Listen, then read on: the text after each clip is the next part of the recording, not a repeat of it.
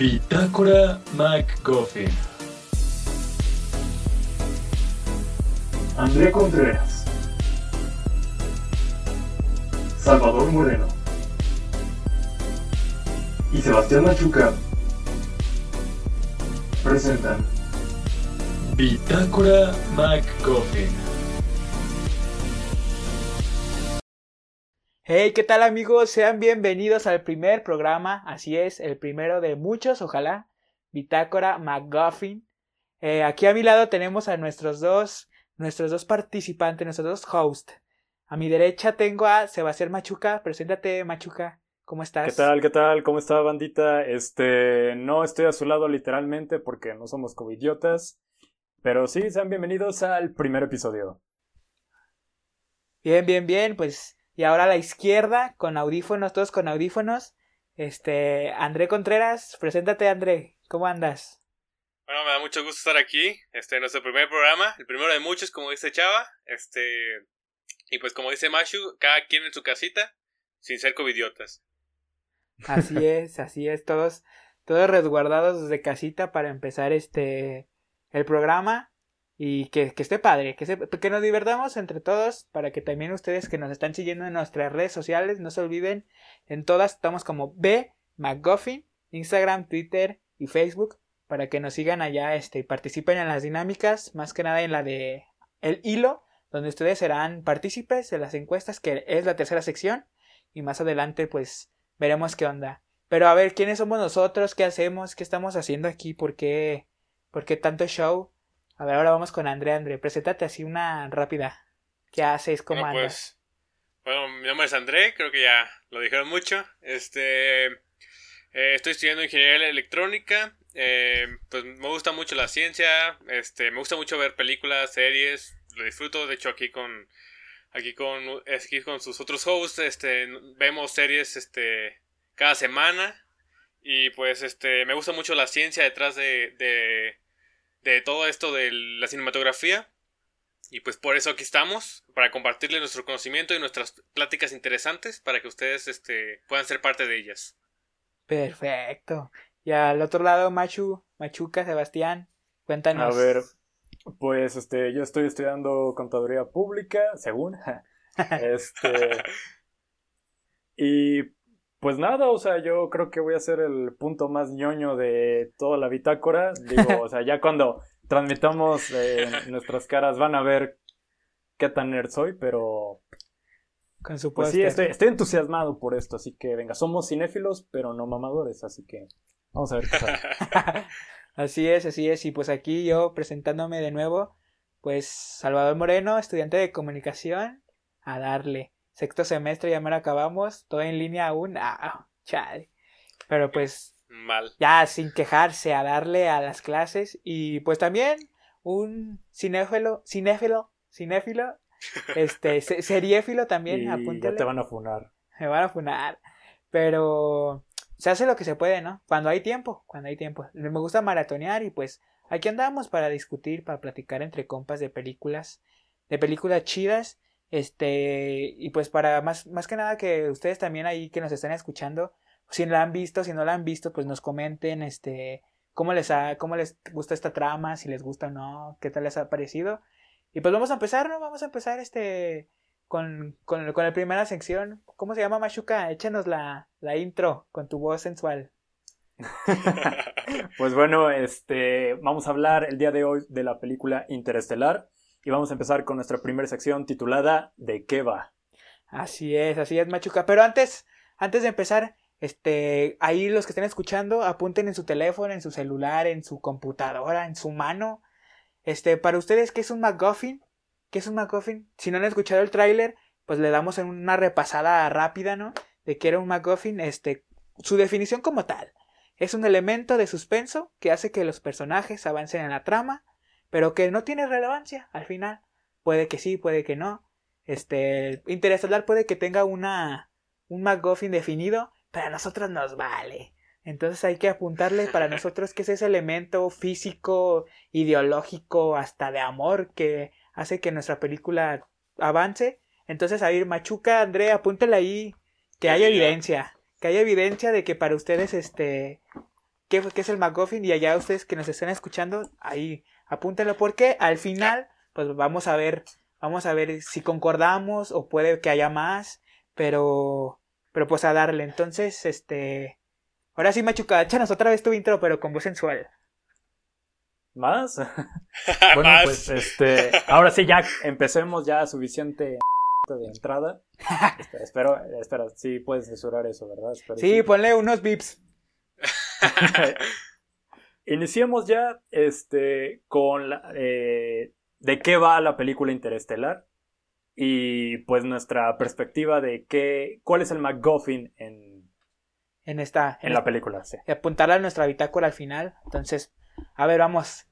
Que ahí, ed- edición, ahí nos dejas caer el soundtrack tan padre que se hicieron. Y vámonos a sumergirnos en la trama. Échale, André. Ok. En un futuro no muy lejano, la sobrevivencia en la Tierra comienza a ser un factor potencial para el desarrollo estable de una humanidad carente de recursos. Que por más esfuerzo que se realiza, ese no tiene frutos. Las cosechas buenas de diferentes granos y maíces son casi un milagro en el planeta. Las temperaturas altas y las tormentas de arena no dejan de aparecer repentinamente, dejando a una población vulnerable casi al borde de la extinción. Y es ahí cuando conocemos a una familia peculiar. Un padre viudo que años atrás era un piloto de la NASA, pero que ahora, pues por las circunstancias de la vida, lo han llevado a establecerse en el campo, junto con sus dos hijos y suegro. Este se dedica temporalmente a las labores de la granja, pero un día común, cualquiera como otro, una señal del cuarto de su hija Morph los hace paralizarse al principio se plantean la idea de un fantasma o un poltergeist, pero poco a poco comienzan a indagar y encontrándose con pistas que los llevarán a la única posibilidad de la humanidad, recaída en sus propias manos. Una nueva esperanza de fe se asoma y queda en las manos de nuestro protagonista. Al revelarse que un último esfuerzo está puesto en marcha y que él, junto a un equipo con diferentes habilidades en el campo aeroespacial, pueden dar el brinco a la historia, teniendo que realizar un viaje fuera de nuestro universo para averiguar las condiciones de vida humana en alguno de los tres planetas descubiertos cerca del agujero negro Gargantúa. El único inconveniente será que esta misión repercutirá en el tiempo, tanto propio como en el de su familia, y sobre todo en lo que pueden ser los últimos años de vida del planeta Tierra, si es que no contemplan con éxito su viaje. Interestelar. Eso, eso. Pues ahora sí, bájale al, al sonido, el de edición. Vamos a empezar así, platicando de compas. ¿Cómo, cu- ¿Cuándo la vieron? ¿Qué les pareció? Su primera impresión. Porque acuérdense que esto es sin spoilers. Para la gente que no ha, que no ha visto la película, ahorita no se alarmen. Además, a ratito sonará la alarma de spoilers. Pero a ver, este, vamos contigo, André. La primera vez que la viste, tu impresión, ¿qué te pareció? Cuéntanos. Bueno, pues eh, lamentablemente, este, yo no vi esta película en el cine. Este, es una de esas películas que te interesan, pero no tanto como para ir a verlas en el cine. Y me arrepiento muchísimo porque los, los efectos son espectaculares y entonces este, esos se merecían ver en el cine. Por dos, por dos. Pero, pero la primera vez que la vi, este, fue como un par de meses cuando salió, cuando salió en, en su edición de, de, de disco. Este, fue cuando la vi y no, este, una maravilla de película en todos sentidos, este, el mensaje que deja, todo, todo, es una muy buena película y, y en general, este, a- hasta ahorita ha sido de, mi- de mis mejores películas, las mejores que he visto. Perfecto, estás. Está padre, ¿no? Sé que. Bueno, no sé si a, a- también a Machuca ahorita nos comentará. Pero pues creo que es factible la idea de que todos no la hayamos podido ver en el, en el cine. O sea, presencialmente. Pero a ver, vamos a ver, Mashu, ¿qué nos cuentas? ¿Cómo te pareció la primera vez que la viste? Pues sorpresivamente yo tengo una perspectiva un poco diferente a la de André, porque, bueno, esta película es de Nolan, entonces, este, al igual que la mayoría de sus películas, es de que sales y no entiendes qué pasó, si no fueran las de Batman, no entiendes muy bien qué fue lo que pasó. Y pues esta película es de 2014, la neta yo, ya- yo estaba muy meco en ese entonces para poder comprender un poquito el final y, y todas las pistas que va dejando la película. Ajá, sí, sí.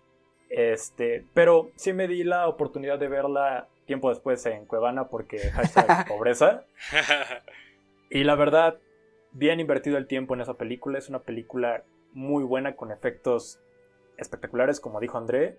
Y una historia que la verdad es que te atrapa desde un comienzo y cuando le vas entendiendo todo el contexto, es muy gratificante eh, ese comprendimiento de la historia. Sí, sí, sí.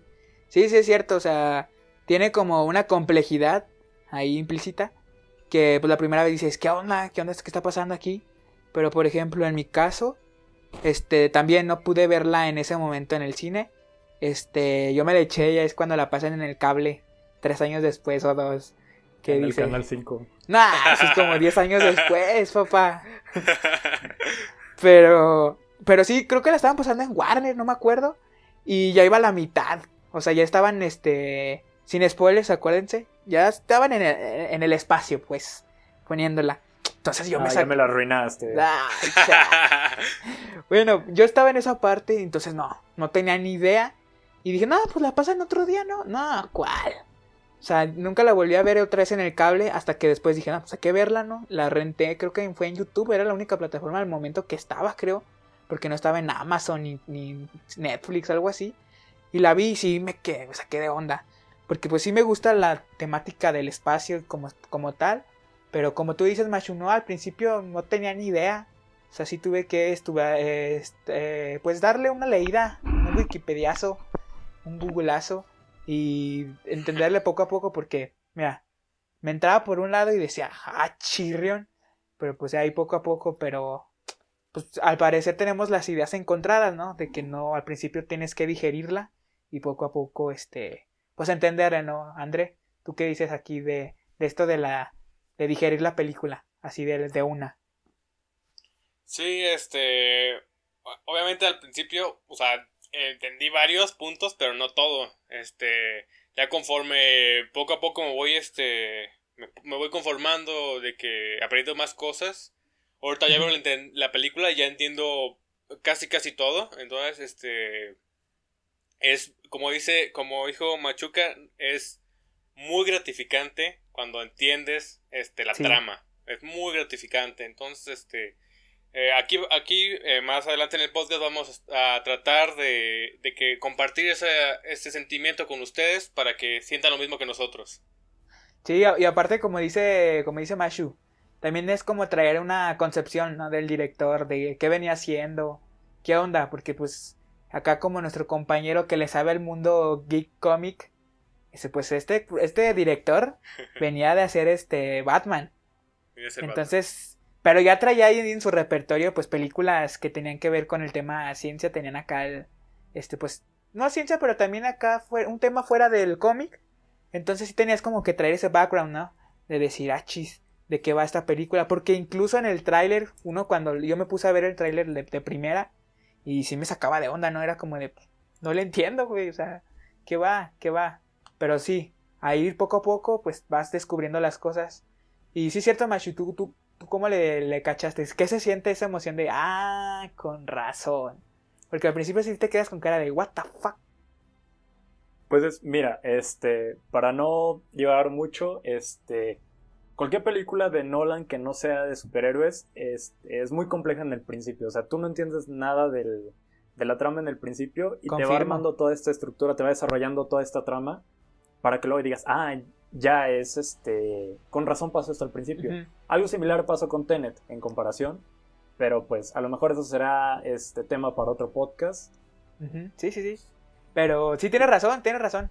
Este, no sé si también André tiene, comparte la idea, pero Machuca dio en el clavo de Nolan que puede ser criticado, puede ser amado, respetado, pero siempre hay como ese clavito, ¿no? Que dicen, es que Nolan las hace muy complejas, es que tienes que investigarle más.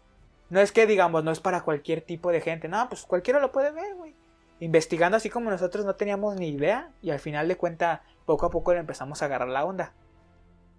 Sí, Porque es, si es como su estilo, ¿no? O sea, es como cada, cada director tiene su estilo. No digo que todos tengan un estilo, porque hay directores que de una película a otra cambia completamente, pero, pero el estilo de Nolan sí es muy, este, muy específico de él, que sus películas son de que ponte a verla bien porque si te volteas un segundo ya no lo entendiste. Sí, sí, aplica la de ching, voy al baño. Díganle al cacaro que le pause. Porque si no, no lo va a entender. Pero aparte tenemos este, pues, sus puntos clave, ¿no? Que aparte tiene protagonistas o actores que ya traían un, un renombre o estaban empezando en la, en la producción, por así decirlo. Aparte traía, pues, compositor bueno, ¿eh? eh que la, clasificado como de los mejores. Para él, el mejor score que ha hecho hasta la fecha. Pero pues ya más adelante vamos a ir viendo qué onda con Hans Zimmer. Ah, spoiler alert. Hagan spoiler alert.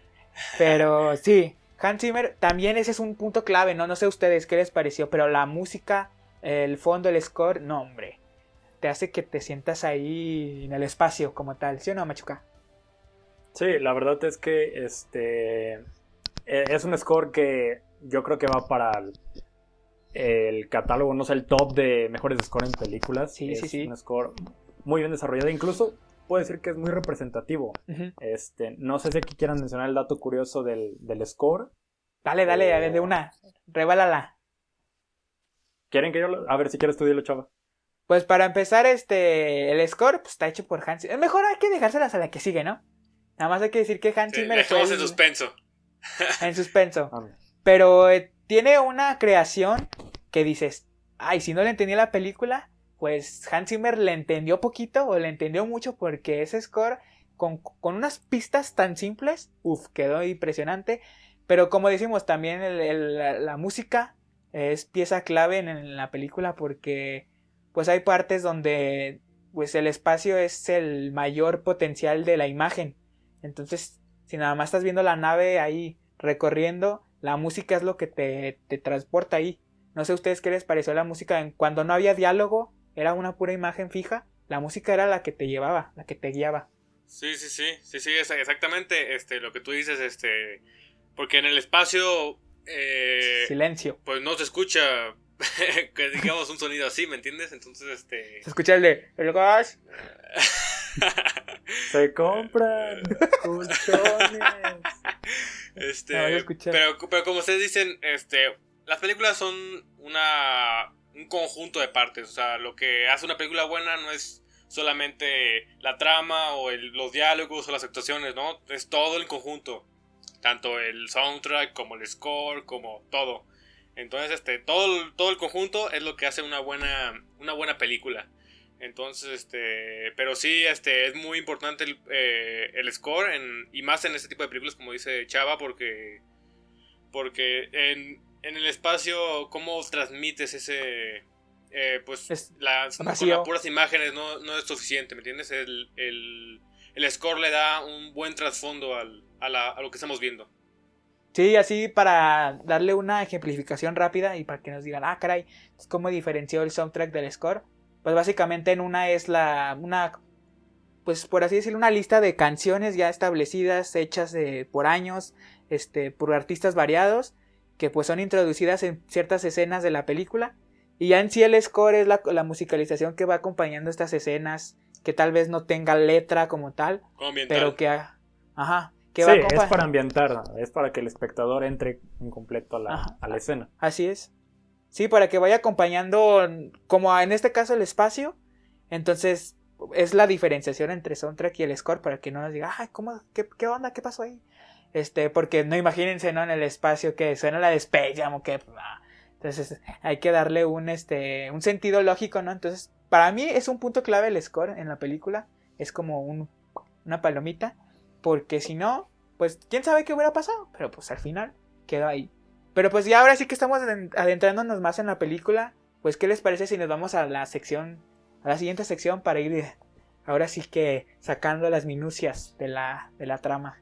Chale Sí. Machuca, ¿cómo sigue, ¿cómo sigue la siguiente sección? Que segunda parte, ahora sí donde vamos a hablar de la, de la película en sí, ya la historia, la sinopsis, desmenuzando la trama. Entonces, chava, dale. Vámonos, vámonos a lo que sigue, pues. Hay, que empezar ahora con André, que es el, el que le sabe a la ciencia, ¿no? ¿Cómo, cómo empieza esta, esta trama que al principio es compleja, al principio, más bien al principio es como, ay güey, así va a estar la Tierra. Entonces, este, a ver, ¿qué nos puedes presentar, André? ¿Cómo empieza esta onda? Ah, ojo, ojo, a partir de esta sección, y hay spoilers, para que si no nos han, es- no han visto la película, O no pausen quieren aquí, espolear. pausenla aquí, échense la película, unas que nos vemos en dos horas, dos horas y algo, ¿no? Sí, Sí, sí, ¿no? cinco horas para, porque la tienen que ver dos veces. Ah, sí, este. Páusale y mañana nos escucha. Pero aquí pongan un alert, una alarma. Ah, muy bien el de edición. Ya la escuché. Este, porque ahora sí vámonos con, la, con los spoilers. No para. para. para molestarlos, no, para que. pues, hay que ejemplificar bien. Entonces, André, échanosla. ¿Cómo empieza esta onda, esta vaina? Bueno, pues este. eh, la, la trama es este. Como tú dices, eh, un cierto compleja, un cierto simple. Porque. Este. La tierra, pues se está quedando sin. Sin tierra fértil, se está quedando sin. Este. Sin personas también, porque la- las, las tormentas de arena, todo el. Eh, pone tú que es todo debido a la contaminación ambiental que tenemos ahorita de por sí. Ay, Y entonces, este, todo eso conlleva a llegar a un mundo así como el que se ve al principio, este, y no se ve tan lejos, o sea, si te pones a pensar, este, si seguimos así en el, en el camino en el que vamos con el, con nuestro deterioro ambiental, vamos a llegar a ese punto o incluso peor. Entonces, este, eh, pues llegamos a un, a un planeta donde, donde la Tierra no tiene tierra fértil, este, eh, las, las personas mueren de enfermedades este, de respiratorias y, y falta, falta alimento prácticamente. Falta, ya se Básicamente Ciudad de México, ¿no? sí, ya parece una ejemplificación no tan alejada. Pero hablando de esa, de esa parte de, de cómo puede ser, este, pues, compleja, pues hay un dato ahí curiosillo antes de empezar el- el- toda la, la trama. De hecho, el guion, pues, prácticamente es hecho por el hermano, el hermano de Christopher Nolan, que al principio esta película era, pues, fue asignada, la, la planteaba Steven Spielberg, este también amo de la ciencia ficción, pues ahí hubo que sí, que no, y al final, pues le dijo el hermano, no, pues tráiganme a mi bro, tráiganme a mi compa.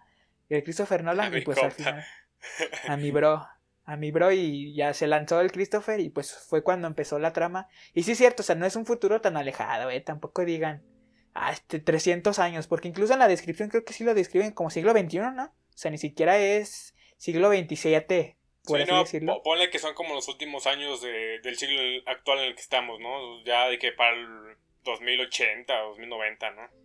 Sí, eso se ve que acá tu tío todavía está chavito, tu tío Timothée Chambelán. Entonces, este, ahí sale, sale y pues sí nos presenta esa idea, ¿no? De que la Tierra, pues, no da una, no da una, pero por nosotros, no porque le estamos echando la culpa. Y ya después vamos avanzando, vamos avanzando y vemos que, que pues las tormentas de arena hacen su, su desmadre, ¿no? O sea, ni siquiera dejan, este, una, una vida digna. ¿O qué dices, Mashu? O sea que no, no ni siquiera se puede respirar, ahora sí. Pues, la, o sea, si quieres te lo...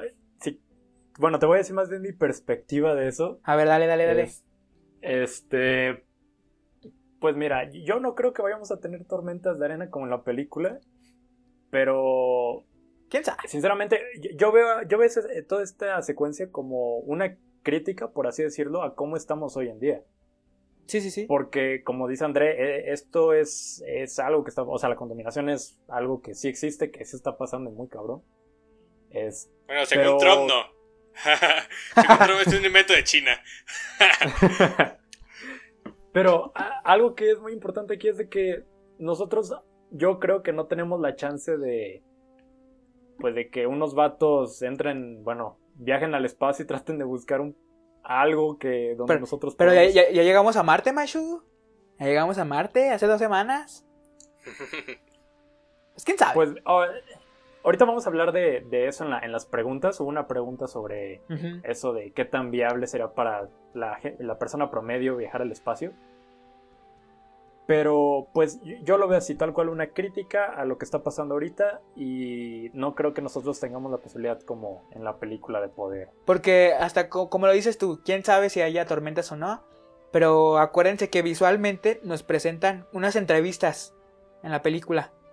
Unas Ah, entrevistas. y eso sí, principio, sí. fue. Y esas entrevistas sí eran de personas reales. O sea, eh, tomaron un documental. Aquí lo tengo claro para no, para no regarla. Se llama The Dust Bowl.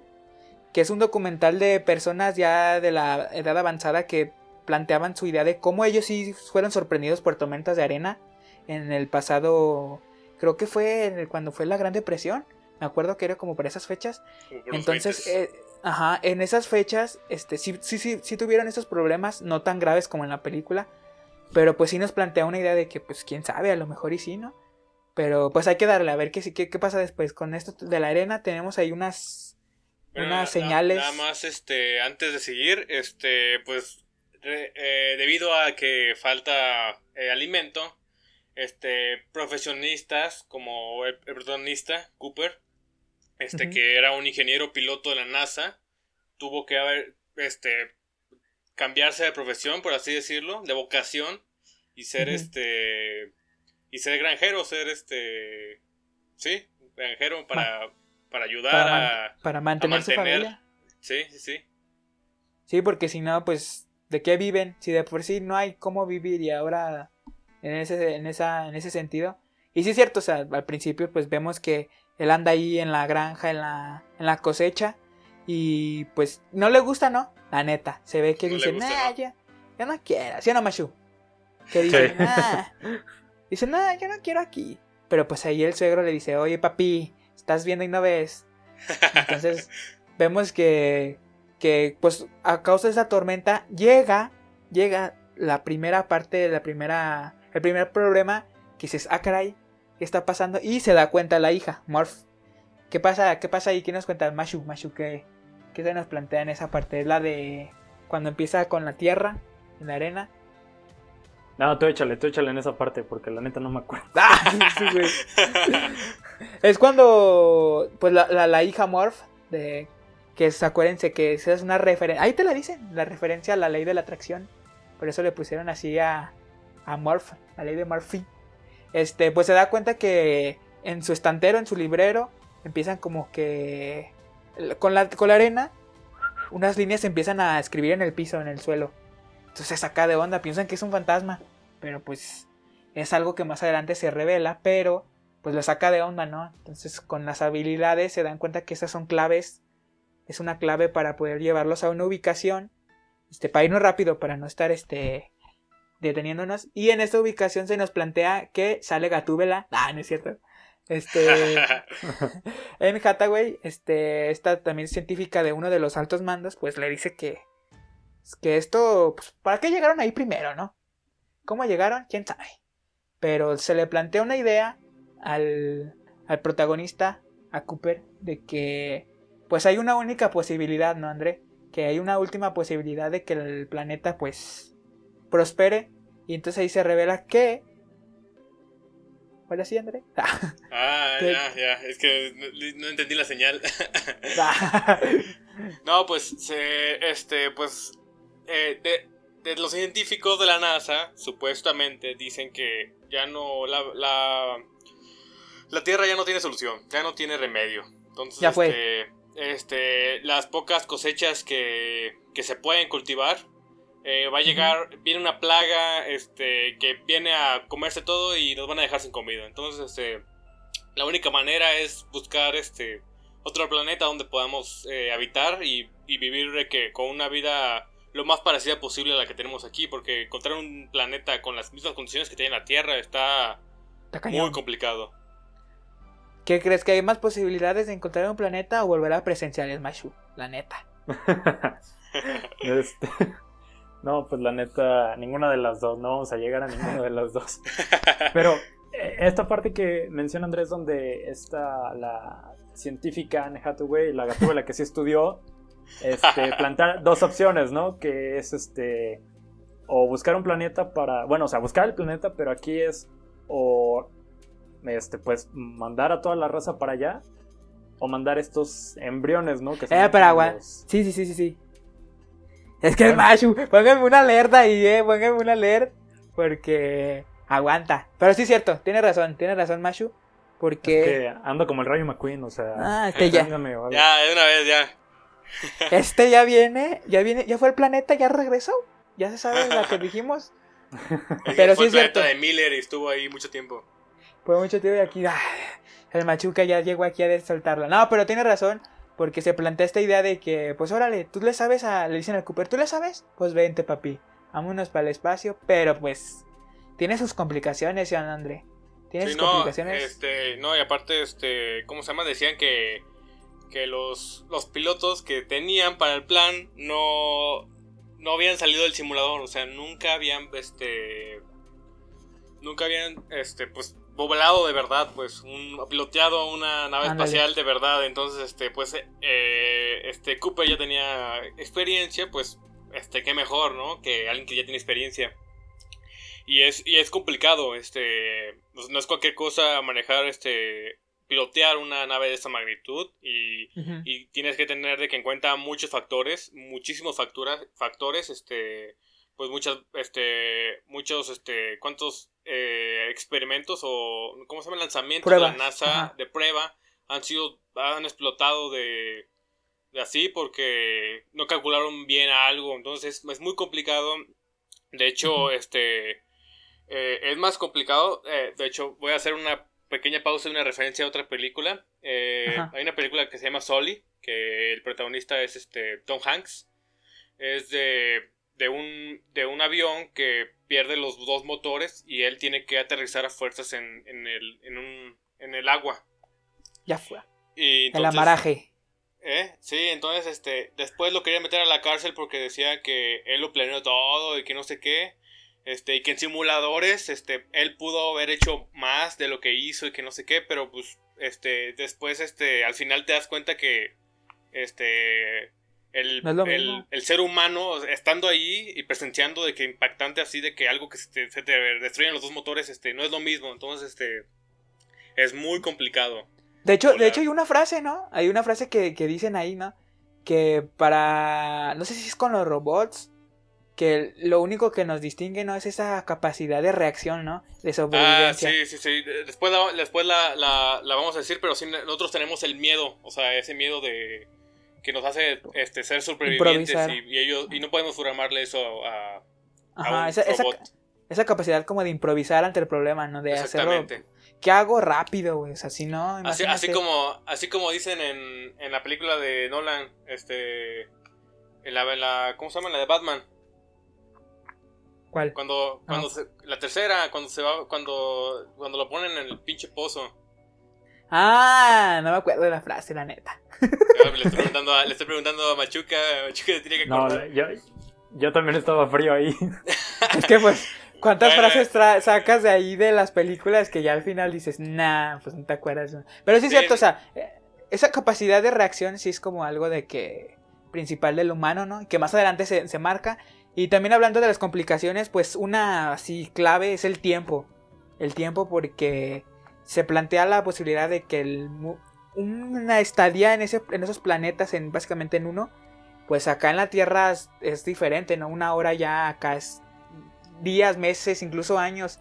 Entonces la pérdida para su hija, para Morph, que era la más apegada a ella por, por la pérdida de su esposa, es como la relación más afectiva propia, pues sí le causa conflicto, ¿no? Al principio es como de cómo te vas a ir, ¿no? ¿Cuánto te vas a tardar? Y si sale todo bien, ¿cuántos años va a ser? Entonces él, él le plantea la idea, ¿no? De que para cuando regrese nunca va a sobrepasar la edad de cuando se fue su, su papá. No, O sea, que es era- que le, le dice, le dice, ¿no? Le dice que no, pues que cuando, cuando vuelva puede que tengamos la misma edad.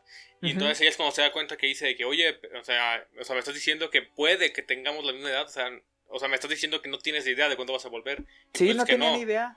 Y, Pues, y no. ojo, hay una cosa también muy importante ahí. Este, hay una ligera construcción del personaje porque ahí también este el protagonista que se me olvidó el nombre, este Matthew. De Cooper, de Cooper. Cooper. Bueno, Cooper, vamos a decir Cooper, sí. Este menciona de que su esposa murió por un derrame cerebral, al- algo así tenía. Y ahora sí de que pues eh, su hija pues nada más tenía, Sí, lo tenía él y ya, entonces sí estaba como que... Sí, es como, como la, la relación padre-hija, porque aparte de la pérdida de su esposa, pues es la compañía más cercana. Y sí es cierto, como dice André, pues le dijo, entonces no tienen ni idea. Pues porque Sí. incluso para el tema científico, pues para ellos era como de, pues, vamos a hacer prueba y error, o sea, no hemos salido. o, o más bien se plantea de que sí habían salido, pero la posibilidad de regresar, porque más adelante se revela qué onda, este, traer esa información de qué planeta es el, el que sí se puede llegar a habitar y vivir y ver si, si hay posibilidad. Pero así ya más rápido dándole el turbo, este, pues ya después de esto, pues eh, toda decaída dice, pues va, ¿no? O sea, es la decisión acá de, de su jefe. Se lanzan, este, y pues eh, tienen una hibernación, ¿no? Para poder llegar a este, a, este lado y poder este, salir de su Eh, universo y ahora sí llamar Sí, un viaje. lle- llegan al, al agujero de gusano eh, que estaba por Júpiter, si no me acuerdo. Estaba Júpiter Saturno, Júpiter. ¿no? Este, bueno, el, el caso es de que tuvieron que hibernar como dos años y medio, casi tres años, este, en llegar ahí. Y después, este, algo muy interesante es de que, no sé si alguna vez han visto cómo, cómo eh, los científicos dibujan el espacio-tiempo. que Te es lo como explican una- así, con una hoja. una- ah, pues sí, la hoja, la que doblas y pues se supone que es un, es un hoyo. Entonces, este, y, y se ve así como un, como, no sé cómo explicarlo sin, sin mostrarlo aquí a los... Pues hay, pues, hay que espectadores. narrarlo co- co- como lo ponen en la película, ¿no? Agarran una hoja y después la, Sí, la ponen y- a, la, a la mitad, ¿no? Ajá, sí, sí, sí, pero se supone que eso eh, lo estamos viendo desde una perspectiva de 2D. Ajá, de O, 2D, sí, este, sí, sí. Ajá, entonces por eso, este, ente- el, pues en- en- nosotros vivimos en un, en un espacio tridimensional, entonces en la película se ve como una esfera. Entonces, Ajá, una esfera. este, entonces muy interesante porque, o sea, ponle que todos, todos, este, se lo imaginan como lo vemos en 2D en los dibujos, pero no, este, así, se ve- así de- debe, debe de ver. Pero algo muy interesante es de que los agujeros de gusano no existen eh, naturalmente, tienen que, tienen que ser creados. Por eso era, es una de las, de las cosas este, importantes que ah, decían de que ellos lo pusieron ahí y de que ellos y que eran los que los que nos estaban ayudando a que Ajá, a, sal- sí, ¿no? a salvar el planeta. Entonces, este sí es este otra parte importante y ya después se meten aquí al, al agujero de, de gusano. Sí, porque se planteaba, se planteaba la idea, no Machu, de que toda esta, esta misión fue encargada o fue hecha por alguien que ya pasó eso o alguien que tiene más habilidades que nosotros para salvarnos. Es como de, ah, chi, está tirando paro, pues va. Sí, y, y lo más interesante es que todo es indicio. O sea, incluso cuando este, el mayordomo Alfred lo recluta para la misión, es de que sí, ya lanz- lánzate con nosotros, bueno, con ellos, porque pues estamos cortos de tiempo. Entonces, ahorita ya no había tiempo para analizar de cómo iba a pasar. O sea, básicamente nos podemos, podemos decir que el agujero fue, pues sucedió, güey, ¿no? Como diría Vivi. Sucedió, güey. Este, ni siquiera el Cooper mandó su, su currículum. Así llegó y vámonos. ¿Quieres trabajo? Vámonos. Pero sí es cierto, o sea, entran a este, a este agujero, pero aparte, ahí hay un dato que pues a Leandré le sabe. Todo esto en el tema científico de la película no fue como de que, ah, el guionista se le ocurrió y vámonos. Sí tiene un, un catálogo. hubo investigación Trasfondo. trasfondo para poder... Hubo una investigación eh, general que hasta incluso los científicos, la comunidad científica dice que es como uno de los máximos exponentes de, de ese tema espacial, ¿no, André? Sí, sí, sí, no, el, el físico que apoyó a Nolan en todo esto se llama Kip Thorne. Este, ganó el premio Nobel, este, o sea, es un físico reconocido en toda la comunidad científica. Ha escrito muchos, este, artículos científicos, libros, este, y de hecho algo interesante era que Nolan, cua- cuando él se puso de que em, a, ver todo el guion y a adaptar toda la, la película, este, él dijo, yo quiero un planeta que cuando estemos, cuando esté una hora ahí, quiero que sean siete años en la Tierra. Entonces, este, eh, Kip le dijo de que es que no se puede, está muy difícil. Entonces, entonces le dijo, no, pues yo quiero eso, chécame la manera en que físicamente sea posible. Entonces dice que se, este, en el libro, eh, en el libro de, de él, él tiene un libro, el Kip Thorne tiene un libro que se llama La ciencia detrás de Interestelar. En el libro dice él que él fue a su casa y se lo repasó, hizo los cálculos matemáticos y encontró una manera, la única manera en que una hora y pueden pasar siete horas, siete años en la Tierra, es, es que el, el planeta estuviera muy cerca de un eh, agujero negro supermasivo. este agujero negro, y siendo los cálculos, tenía que ser del tamaño 100 veces el, nuestro Sol. 100 veces, no, no 100 veces, 100 millones de veces nuestro Sol. Está Y- gigante. Y tenía que, los agujeros negros, este, giran, este, giran sobre su propio eje. Tenía que girar al 99.8% de la velocidad de la luz para poder que la gravedad del, del agujero negro no jalara los planetas, pero, ah, pero afectara al planeta tanto que este, las, las ondas gra- gravitacionales afectaran el tiempo. eh, La del- de la según dilatación, ¿no? Relatividad, exactamente, la dilatación de tiempo.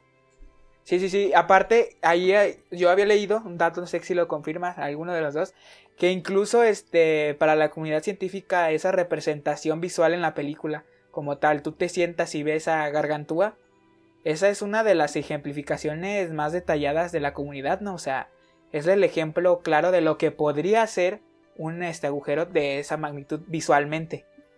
Pues de hecho no, no teníamos, eh, cuando salió la película, no teníamos idea de cómo se veía un, un agujero negro. El año pasado, si no me acuerdo, o el año antepasado, no sé me acuerdo si fue el 2019-2020, el- la pandemia me tiene de que frito con temas de en qué año vamos. Pero en 2019-2020, uno de esos dos años, este... Por ahí. Este, salió la primera imagen de un agujero negro y de que se ve, parece que se la tomaron así con una cámara de, de los Con el 50. Nokia. sí, pero pero es la primera foto oficial que tenemos de agujero negro. Entonces, este Sí. eh, cuando, cuando se hizo este agujero este negro, no teníamos ni idea. Y de hecho, si te pones a analizar la foto real, sí se parece bastante. Entonces, este. eh, fue chistosón, buen trabajo. Sí. Está chistoso porque es como. Se ve como un ojo de pez, ¿no? Así que se va así expandiendo y con una red así. Alrededor, Sí. como. ¿Qué será? Amarillento, ¿no? ¿Qué color era? Como. Sí. No me acuerdo del color, pero sí se veía padre. Y ahí es cuando ya se presenta la idea que estos ya terminaron de la hibernación. Y llegan a un planeta que es uno de los que van a recopilar esa información para ver si es viable la vida ahí. Este, llegan y ¿qué, qué, qué pasa, Machu? Que es donde el, el agua es el principal. El agua es que dices, ay, güey. Eh, bueno, salen y es cuando este encuentran este encuentran un cuerpo, ¿no? Si mal no recuerdo. No, más bien era como. No, el cuerpo ni siquiera estaba, no era como No. la más la cosa esa, ¿no? Bueno, eh, Eh, ajá, todo destruido. Ajá. Y, y en lo que tratan de, pues, o sea, están agarrando el pedo, apenas acaban Estoy de agarrando salir de- señal. Sí, o sea, apenas, ellos apenas estaban este, tratando de entender qué, qué fue lo que pasó, qué fue lo que atravesaron. Y luego llega esta mega ola gigante. Sí, que dicen de, ah, mira las montañas, están bien Ah, sí, chidas. sí, de que hay montañas, mira. Y que sácate, que es una olota de kilómetro, así, kilométrica, ¿no? Así, gigante. Y luego Machu ya fue cuando, pues el, el planteamiento inicial del problema era que si no lo hacían rápido y se quedaban más tiempo ahí, No, o sea, vámonos. vámonos a cuántos años más le agregamos a la lista del planeta Tierra. Y era cuando, Sí. ¿qué más? ¿Qué más? ¿Qué? ¿Hay alguien que quiera comentar? No, pues, tú síguele. Pues es cuando, cuando se supone que cae la ola y era uno ¿no? de los científicos, era de los, de- eran dos hombres de extras, ¿no? Aparte de, de los que habían ido a la nave. Este, pues tratando de salvar a, a la científica junto con el robotcito y recopilar la información todo al mismo tiempo antes de que caiga la, la ola, pues ahí muere uno, soldado caído, F en el chat. F en el chat, todos F en el chat. Este, pues uno se nos va y se preocupa, ¿no? O sea, hay como una, un conflicto personal porque Cooper dice, es que no podemos quedarnos más tiempo aquí, es que en la Tierra ya pasó tanto, ya llevamos mucho tiempo aquí, pero pues está no hay de otra, no hay de otra porque la, la ola ya los golpeó, ya los arrastró a no sé dónde y el motor pues está agarrado, varados. está, está, está ahí, variando inundado, y- entonces este, pues tenían que esperar a que se, se quitara todo el agua y, y vámonos. Pero el problema era que, que en lo que se quitaba todo el agua, ahí venía otra ola. venía, de o sea, era, era cíclico este, esta, sí, no, de ola en ola nunca iban a salir de ahí, iban a acabar de que muriendo, ¿no? De tanto ola. Este, pero, No- pero no, al no- final la- lo, lo logran y se salen de ahí. No recuerdo si en esa parte ya dejaron a un científico arriba, ¿no? En la estación. Sí, este, que Y se supone que iba a hacer unos cálculos, que se supone que iban a, ellos en la, en los 40 minutos que iban a estar, porque planean estar a 40 minutos, se van a hacer como 5 años. Entonces, Sí, un este, buen. entonces Pero en la dijo- Tierra. Sí. Dijo, en la Tierra, pues para él también iban a ser 5 años ahí en el... Ah, sí, sí, sí. Entonces, este, entonces él dijo, ah, no, pues yo los 5 años me los echo aquí y me pongo a hacer unos cálculos que tengo que hacer para llegar al otro planeta que tenemos que ver. Y... Que de hecho, cuando suben ya es cuando dicen, ah, caray, yo pensaba que no iban a volver, ¿no? O sea, Sí, sí, sí, se no, lleva- yo creo que llevan como 21 años, ¿no? O algo así. No, eh, transcurrieron los 23 años en la Tierra. Ay, güey. O sea, sí estuvo, porque me acuerdo que hasta el científico se salió de la hibernación, ¿no? O sea, llegó un punto que dijo, no, pues estos no se ve que tengan para cuándo, ¿no?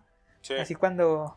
Entonces dicen, se salió y ya le, re- le revelan, ¿no? Que, que uno pues falleció, o sea, ya fue. Y, y- y lo chistoso también es que, perdón por interrumpir. No, dale, en dale. Endurance, eh, eh, en el Endur- Endurance, perdón, transcurrieron nueve años. Entonces está todo este complejo de tiempo de conversión. ¿Cuál es la conversión adecuada para la estación, la Tierra, el planeta? Saquen la regla de tres, saquen la regla de tres, aquí...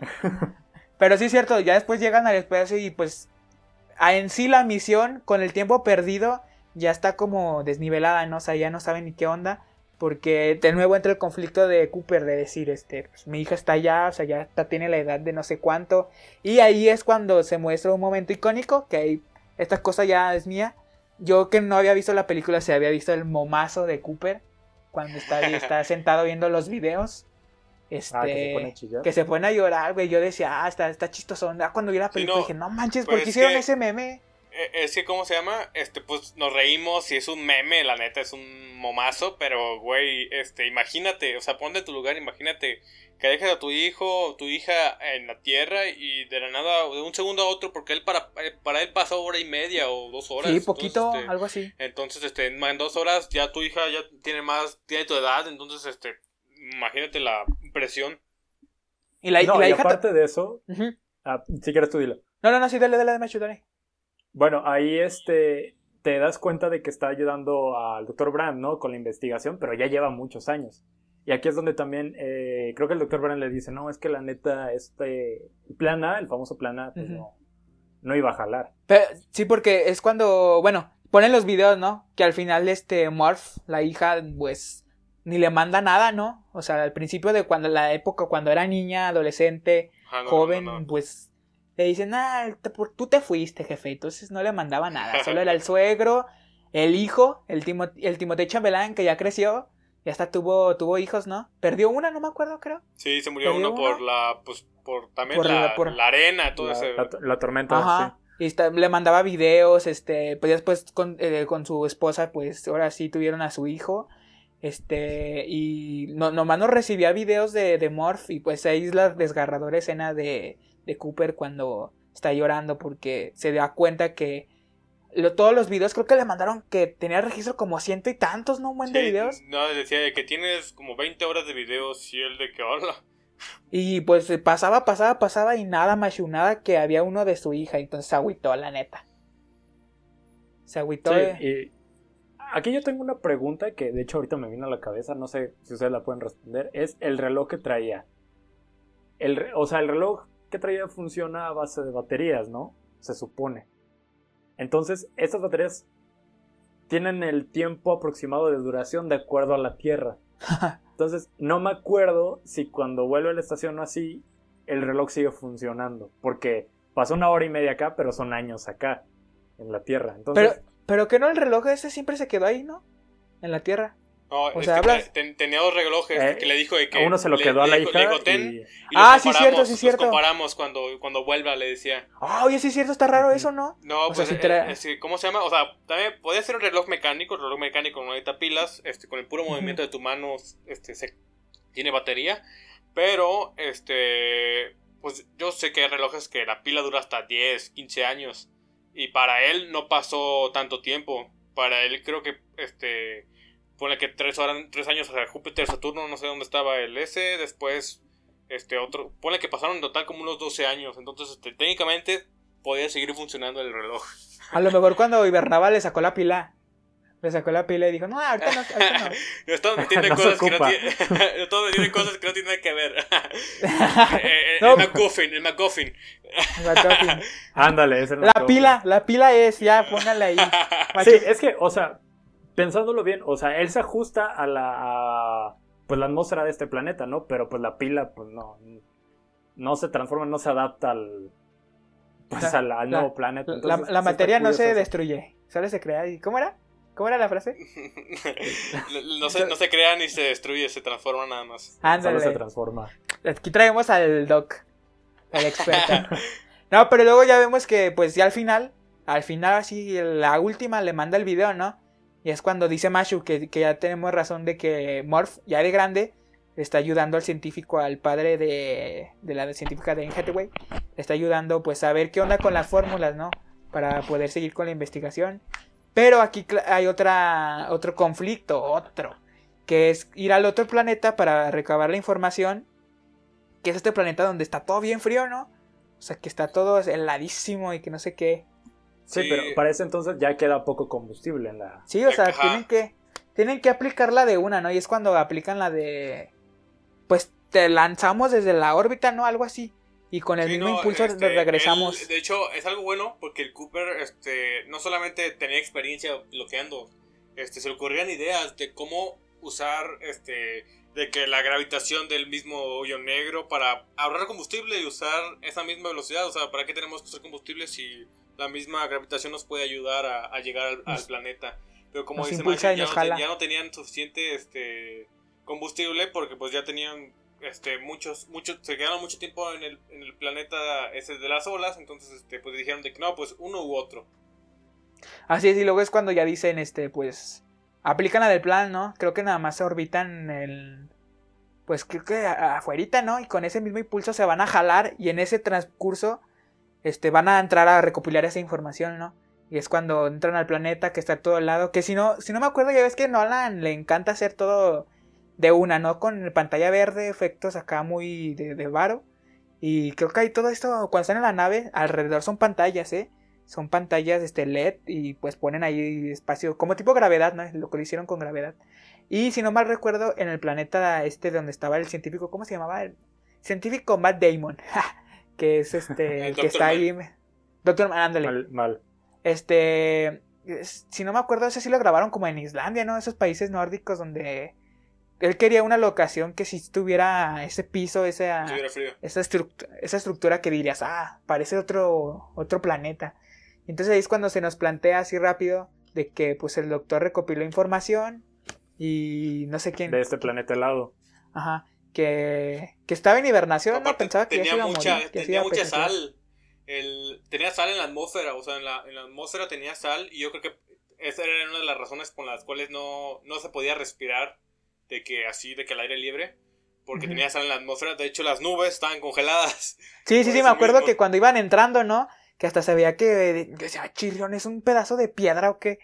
Pero sí, sí, es cierto, o sea, tenía esta complejidad de que, pues, llegaron al planeta y se llevan la decepción que tampoco puede ahí vivir el, el, ¿cómo se llama? Pues la, la gente, la humanidad. Y ahí es ahora sí cuando se pone la, la idea, el planteamiento que Machu había dicho al principio, que le revelan que el plan A, pues, ah, no era como se planteaba, ¿eh? Ahí te la dejaron oculta. ¿Cuál era el plan B, Machuca? Ahora sí que, que si le dijo a la científica, ¿no? Ella es la única que sabía hasta después.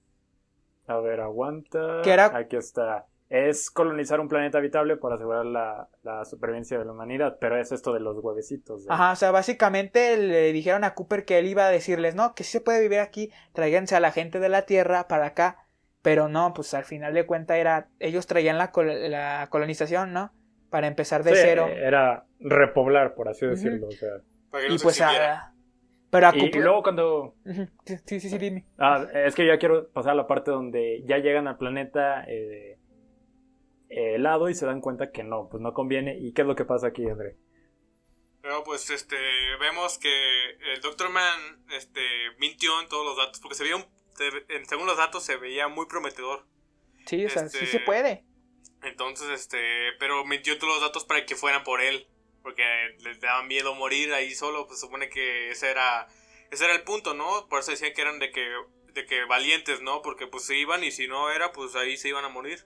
Pero es- pero él no lo quiso y desmanteló al, al robot que se llamaba Kip, como en honor al, al físico que ayudó a Nolan, eh, Kip Thorne, y lo desmanteló porque obviamente pues estaba en contra de que mintieran los datos, este, y pues eh, Doctor Man trata de matar a, a nuestro protagonista Cooper, este, Algo chistoso, algo chistoso de ahí es que ahorita que dice del, del robot, Es que les digo que Nolan quiere dar siempre lo mejor.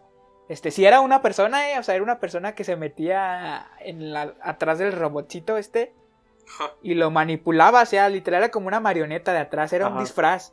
O sea, Nolan no dijo como de, ah, pues que actúen como si estuvieran viendo el robot. No, sí, sí le puso a, un- a una persona su, su traje, su uniforme. Algo que es algo que es característico de Nolan es que siempre usa efectos prácticos. O sea, me cae que no grabó cosas en el espacio porque los actores no jalaron a ir al espacio. Nolan es muy de todo dijo, lo que puede ser práctico lo hace. No, chavos. No, pero sí está chistoso, ¿no? Y sí es cierto, como dice André, este el doctor desmantela al robot al que lo mandaron a su misión para que no... Porque hay una parte, ¿no? Que le dice, ¿qué tan, qué, qué tan honesto eres, no? Le dice, Sí, ¿qué 90%. capacidad de...? Le dice, no, ni el otro el 10%, pues es para jugarle, ¿no? Para jugarle. Y, es cuando, cuando entra ahí la musiquita de Street Fighter y vámonos, pum, pum, pum, pum, pum, y se, anda- se andan dando sus golpes el doctor y pues este Cooper y... Pero pues ahí desgraciadamente es cuando pasa una, ¿no? Se da cuenta tarde Cooper de que ya había hecho su plan el doctor y oh, le moco, se explota una... La, la, la nave donde él... eh, ¿Era donde ellos vivían? ¿Donde él vivía? ¿El doctor? ¿O era otra? Para poder regresar otra vez a la... A la nave de espacio. Creo que era una de esas, ¿no? O sea, la explota y mata a uno, mata al Doc, ¿no? Al otro Sí, al científico. doctor, eh, A sí, Romilly, creo que se llama. Romilly, Sí, ajá. lo mata. Y pues ahí va Cooper corriendo, ¿no? Porque le quiere avisar a la, a la doctora, le dice, eh, no, este este güey no, está haciendo todo mal. Se va a No, querer pero llevar la la nave. avisa cuando está muriéndose, ¿no? Porque ya- ya- eh, le rompe el casco, Ah, sí, que se lo agrieta, ¿no? Y se lo a- agrieta, entonces, este, entonces de que de pura chance encontró el, el, el- su comunicador, Comunicador. y se lo, se lo puso rápido y, y les habló y vinieron por él, por él antes de que se muriera. Sí, ya después fue cuando le dices que este, este dude se va a querer ir a... a ¿Cómo se llama? A, a- Endurance. a la base, al Endurance, y va a querer irse y dejarnos aquí. Pero pues ese no era el plan, pues no. Y es cuando se causa el conflicto, ¿no? De que los dos van llegando, pero va rotando. Como el Endurance va rotando, tiene que entrar, pero manualmente, con una persona que... Que, lo, Sí, que la acopla al mismo tiempo, ¿no? Es que, es que supone que el sistema de acoplación este, lo cambiaron, el sistema, entonces él no sabe acoplarse y si no sabes acoplarte no, hay, no está la despreciación eh, suficiente porque pues, se supone que están todos como en el- están todos de que eh, el aire está comprimido dentro del, de la navecita, entonces necesitas de que hacer como una despreciación y para poder meterte bien, pero él no sabe ese protocolo, entonces hizo que explotara Apa- Sí, se aparte. Aparte sí es cierto, porque se supone que si dejaba de girar, si detenían a Endurance, no iban a poder hacer el plan este de... De órale, de una, para que se nos dé impulso.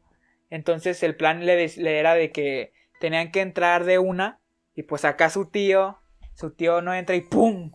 Pues vale Sí. mocos y pues tenemos Sí, acá y que explota y pues con la misma explosión empieza a agarrar va el- más rápido. agarrarle que una aquí una rotación la endurance y pues en el espacio estás en el vacío o sea no hay de que una, una fuerza de aire que te, te roce y te detenga la nave entonces siempre va, va a estar girando este constantemente hasta que otra fuerza la detenga entonces este es cuando Cooper dice que no pues no hay de otra Se la Este, rifa. única, la única forma que tenemos que hacer es este con nuestra nuestra nuestro aerolistador que tenemos este girar a la misma velocidad para poder acoplarnos y detener todo Pero aparte imagínate, tu tío no se, no se echó su guacareada porque iban los dos a velocidad grande, tenía que concentrarse, tenía que entrar al punto si no le pasaba lo mismo que, Apuntar, sí.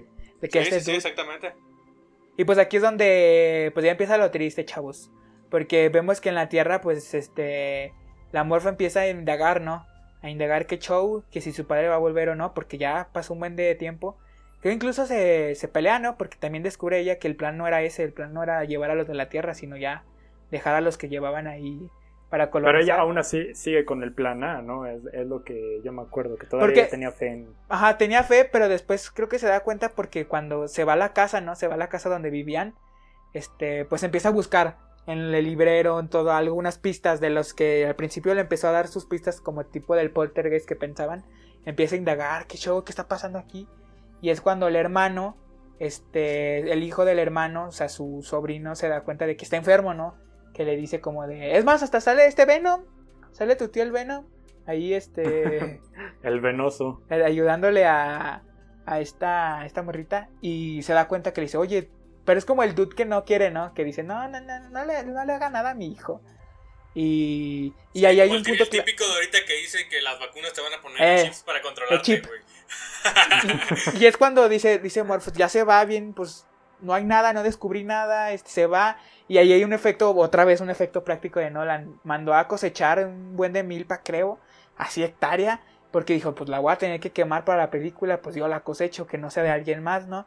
Y Sí. el- la quema, la quema esta, y es que Chastain, y la quema y entonces, este, pues el, el hermano va y en eso, moco, se regresa a la casa y es cuando Ahí, ahí se queda en suspenso, ¿no? Porque se supone que ahí se queda que descubrió algo, pero ahora sí, volviendo al espacio, este, pues ya en el espacio vemos que la única posibilidad de, de regresar al menos, al menos uno, era cuando tenían que separarla, ¿no? Para ese impulso, pa. Sí, Para darle ya, el ya no, impulso. ya no quedaba suficiente combustible, entonces dijo Cooper de que no, pues la única forma de que de salvar a la raza humana y que se complete el plan B, o sea, si acaso, pues ya, o sea, la verdad, somos dos, ya no hay suficiente combustible, en vez de quedarnos aquí, pues dijo, pues hay que intentar con el plan B, ya estamos aquí. Entonces dijo, pues vamos a usar el, el- el- la gravitación del agujero negro, por eso decía de que, eh, decía, esta maniobra nos va a costar 50 años porque se acercaron mucho, se acercaron mucho al, al, al agujero negro, entonces este entonces sí les iba a costar bastantes años, este porque cuántos cuántos años digo, cuánto tiempo estuvieron en la maniobra, no estuvieron yo creo que ni 15 minutos en la maniobra y, Nah. y eran 50 años porque estabas más cerca de- del agujero negro. Y, y y aparte le plantea la idea a la, a la científica que, que los dos, ¿no? O sea, que los dos van a rifar. Ah, que los dos van a- Le, le dice, que- pero no, obviamente. Le, dice- Ese- le dice acá por, aba- por abajo de, no, pues sí, vamos a sobrevivir y todo. Y ahí en el punto clave la música, Hans Zimmer se pone acá chido. Y dice, no, pues, la neta, la neta, dude, o sea, no, yo no voy a, no vamos a sobrevivir los dos. Y es cuando le dice, me voy a separar y de la nave y pues cuando le va a dar el impulso, ¿no? Le va a dar el impulso para que se, se logre regresar, pero se queda Cooper con este, el otro robotcito, ¿cómo se llamaba? No, no me acuerdo del otro. Tars, del otro- Tars. Tasks, ándale. Que le dice, pues vente para acá, mijo, ven, acompáñame.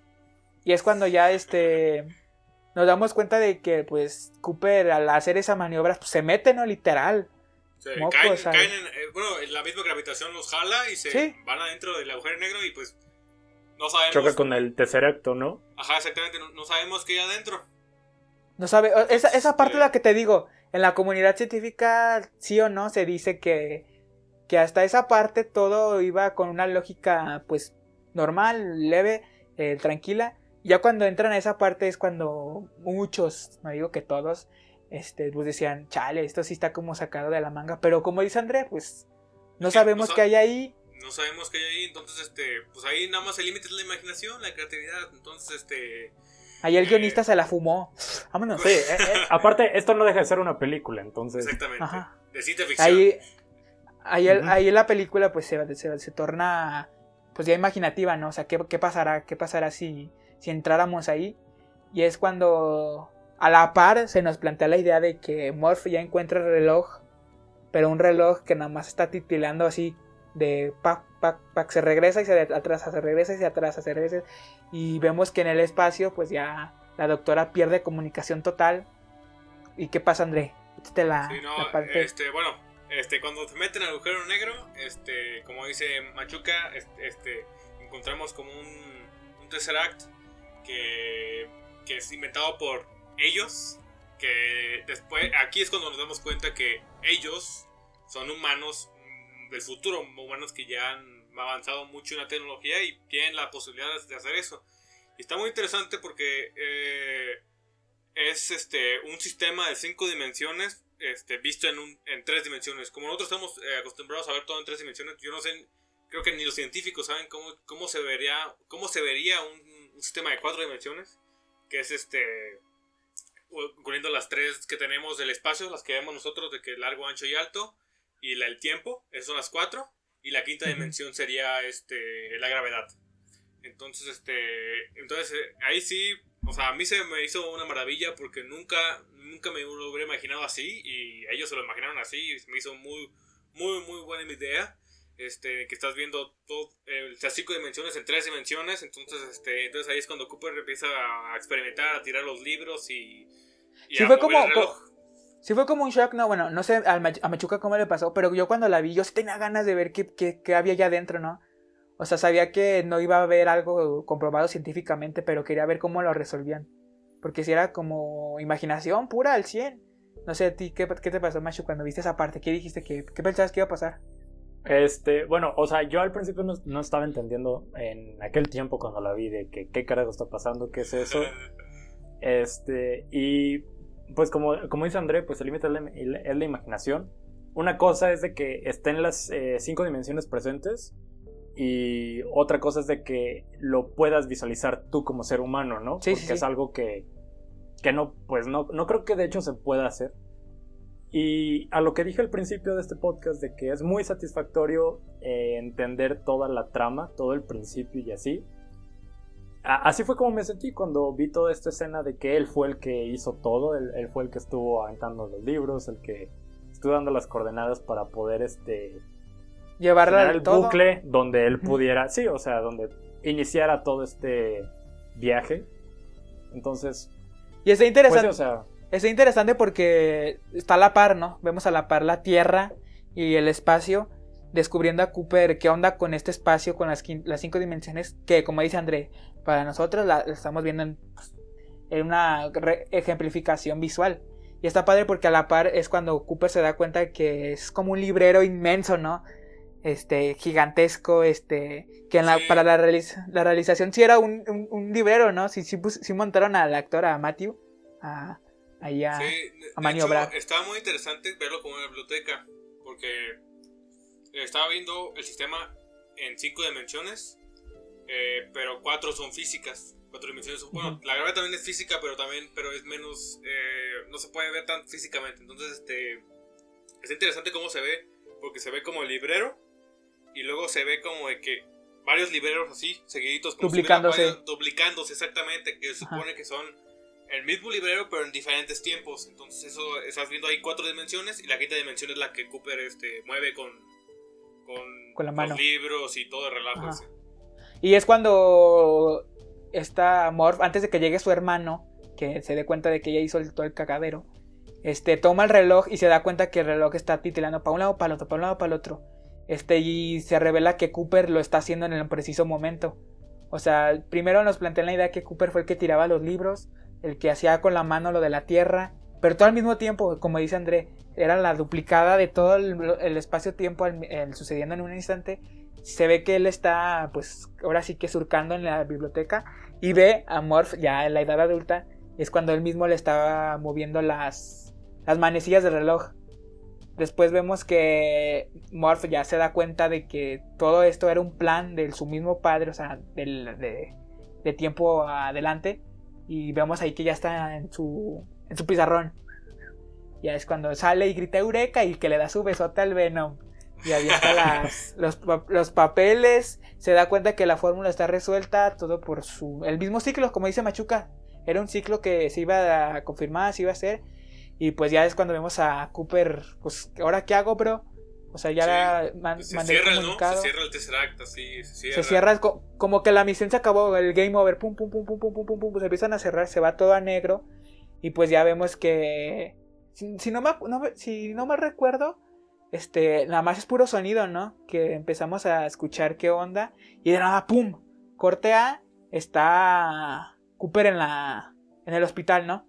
Cooper está en un hospital que ahí sí te la fumas, si ves esa, ese- esa escena, cuando sale la toma y en el patio dices, ay, güey. Estoy ah, viendo sí, que así empieza The Walking Dead, ¿no? Sí, es Ajá. cierto, ya me acuerdo. empieza así como toda fumada y dice, ¿qué onda? Lo- Un niño avienta una pelota, ¿no? Por abajo y sale por arriba. Sí, la, la Este- gravitación está como que eh, curveada, así como, ah, de hecho tiene sentido porque el universo, o sea, bueno, si tú te vas al espacio, ves todo curveado así, y se supone que así es como una propiedad que tiene el espacio, que ves todo como que curveado, entonces tiene sentido que si haces una estación espacial, así como la estación Cooper que se llama, donde, Ajá, que se ponían... despertó eh, Cooper, eh, este, está curveada la estación, entonces este, la gravitación de la estación también está curveada, entonces está muy Sí, sí. interesante. Y es cuando... Sí, pues, o sea, No, dile, Machuca, dilo. Ah, bueno, yo quería preguntar de que técnicamente ahí el humano ya posee el conocimiento para controlar las cinco dimensiones, o al menos cuatro, que sería la gravedad. Sí, Bueno, sí. y- y- yo digo que sí, ahí ya tiene el conocimiento, pero no para crear el, el, lo- el que estaba dentro del agujero No, negro. más bien aprovechan el... Pero de que la- ya entendieron más o menos cómo se. Cómo El inicio, como- las dimensiones y cómo, cómo se controlan. Ajá. Sí, como El que era como el inicio, ¿no? El inicio para después este, ellos mandar esas señales a otra vez para atrás. Pero en sí ese ciclo se está como cerrando. El ciclo de Cooper ahora sí que como tal se está cerrando y es cuando vemos que entran un buen de familiares, ¿no? Bueno, más bien, un buen de personas. Que al principio decimos, ¿y esto es qué o qué? Y ya se nos dice, se nos presenta la idea, pues que son sus bisnietos, ¿no? Tataranietos, Sí, ¿no? Así son- como ya. Lo de Bueno. abajo del árbol genealógico que pues él lo conoce, ¿no? Pero él se quedó de que cuando su hija era una niña. Y ahí todos ahí agarrando los pañuelos o agarrándote de dónde, porque vemos que pues, que vemos que, que Cooper va entrando, ¿no? Cooper va entrando al, al, al hospital y vemos que ya alguien está, alguien ahí acostada y es este, pues una señora, ya alguien que, pues ya está en sus últimos días. Entonces decimos, ¿quién es? ¿Quién es? Pues ya haces memoria y pues te das cuenta que es su hija, ¿no? Es Morph que ya, que tendrá, no sé, se ve como ya de 90, ¿no? O sea, Ya. 80, 90, Ay, ya. De hecho, algo muy interesante era que decía que estaba en hibernación. O sea, pone que ya tenía Ah, sí. más, ya tenía más, ya pone que ya tenía más de 100 años, pero No, sí, cierto, sí. y por eso estaba conservado así como que en 90. Sí, sí, sí, ya me acordé que sí es cierto que tenía como ciento y tantos, ¿no? Bueno, Sí. Cooper sí tenía como ya también sus años, así ah, como no, Cooper, sí. pe- pegándole 150, ¿no? Algo así, sí decían. Y me acuerdo que llega y todo ahí, ahí ese momento sí estuvo bien sad. O sea, estabas así como de... Que le dice, ¿no? Que no, pues no que íbamos a tener la misma edad. Y yo, "Ay, ah". Y pues ya este, se, todos se salen, ¿no? Y empiezan a platicar de que pues al final le dice, todo fue de nuestra... Todo fue nuestra, este, pues... Nuestra misión, por así decirlo. Era una misión de que entre, entre Morph, Cooper, se logró fortalecer y al final de cuentas, pues Morph fue la que descubre la fórmula gracias a su papá. ¿Tú qué sentiste, André, cuando viste esa escena? De... No, sí, sí me llegó la neta. Este, eh, ¿cómo se llama? Pues ver a tu hija, pues ya prácticamente, como tú dices, en sus últimos Lecho de años. muerte. Entonces, Porque está bien raro, ¿no? Porque se supone que, o sea, hay una frase, ¿no? Que, pues, no imagínate la pérdida de un hijo, pero tú pier- más bien es más común que tú, como a nuestra edad, un padre se vaya, ¿no? Pero que sea al revés, ¿no? Que la edad del padre siga normal y su hija ya fue a fallecer, Sí. pega más duro. Sí, sí, Sí que sí. aparte, te perdiste todo el proceso de, pues, eh, la adolescencia, luego, pues, que se casó, hijos, todo eso, entonces... Entonces, como que era todos los sentimientos, ¿no? Hay una burbuja ahí a punto de explotar. Pero aparte se ve como que hay una reconciliación. Ya es que al principio no quería videos, no le mandaba videos, después sí. Y pues al final era como una despedida como tal, porque ya ella ya estaba a punto de irse. Y es cuando sale, no sé si en esta escena prácticamente, pero la frase es la de que le dice con el reloj, ¿no? Ya le da el reloj, pues porque era como su vínculo físico. Su Sí, vínculo físico de con este, pues es como si yo estoy contigo, tú estás conmigo. Este, y es cuando dice, esa frase es la que más me gusta, de hecho, la que siempre tengo ahí enmarcada, que dice, el amor es lo único que somos capaces de percibir que trasciende las dimensiones del tiempo y del espacio, porque para ellos fue, fue lo único, fue lo único que los hizo no nunca alejarse, el reloj. Entonces ya, pues vemos que la misión se completa, por así decirlo, pero, este, Cooper se acuerda que la doctora, No, le dice Pues- ella, le dice de que, oye, ah, sí, sí, te sí, tienes que ir. Y dice, ah, chinga, ¿cómo por qué? ¿para qué o qué? Y le dice de que Apenas no, llegué, pues, ya me la, estás la corriendo. dejaste sola. La dejaste sola. Pero porque él pensaba que. Pues que no, ¿no? O sea, la neta nadie sabía nada, si sí había. Ah, sí, sí, sí, pero pues fue como de que, pues, cabe la posibilidad de que esté sola ella, pues, ve a buscarla. Y ahí se, se echa el Top Gun, ¿no? Vámonos a meternos a un. Sí, ya, ya, ya se ve como que más o- ya está más esta avanzada la tecnología del, Sí, o sea, se ve. del espacio, ya las naves se ven este más este como si estuviéramos volando aquí en el aquí como tú dices aquí en Top Gun aquí en el aire aquí, pero ya Así como nada el más espacio. agarrando un avión y vámonos para arriba. Sí, sí, sí. Y es cuando se. La última escena es cuando se plantea la, la idea de que está la doctora con el robot en el planeta, si no mal recuerdo. Era uno, era el último, ¿no? Era el de último del. Era el de Era el, era- el tercer planeta y que al parecer, al parecer sí estaba habitable, ¿no? Sí, Yo cuando la vi Sí, se me imaginaba como Marte, güey, o sea, pero más chido, ¿no? Sí, no, Porque porque, tenía- eh, no, no tenías casco. Yo me acuerdo que no tenía casco. Entonces, Ajá, el sí, aire no tenía. era respirable. Entonces, este. Entonces, sí, ese, ese Pues- planeta era el bueno. Al final de cuentas no fue en vano, sí llegó al planeta. Cooper les ayudó, o sea, todo como que sí se resolvió. al final de cuentas tuvimos la trama ahí resuelta y pues vemos que Cooper se lanza y vemos ahí a la, a la doctora pues caminando en su refugio. Creo que hasta está siendo ya como ya establecida, ¿no? Como viviendo ahí literal, como si Sí, ya. fuera su casa. Sí, pero según la película, nada más ella había pasado unos días, ¿no? En, en ese planeta. Pues a lo mejor para... sí, pero también, de- este, los, la, también la relatividad del tiempo. tiempo del era tiempo di- sí. también, este, su, también ahí llega el, el Y pues ahí, pues básicamente, pues ya se va negro y es cuando fuga, se acaba la película. Este, vamos al baño porque duró un buen ton. y, pero, pero pues sí, ahí es cuando se acaba la película y nos damos cuenta de que tenemos que verla otras dos veces para entenderle.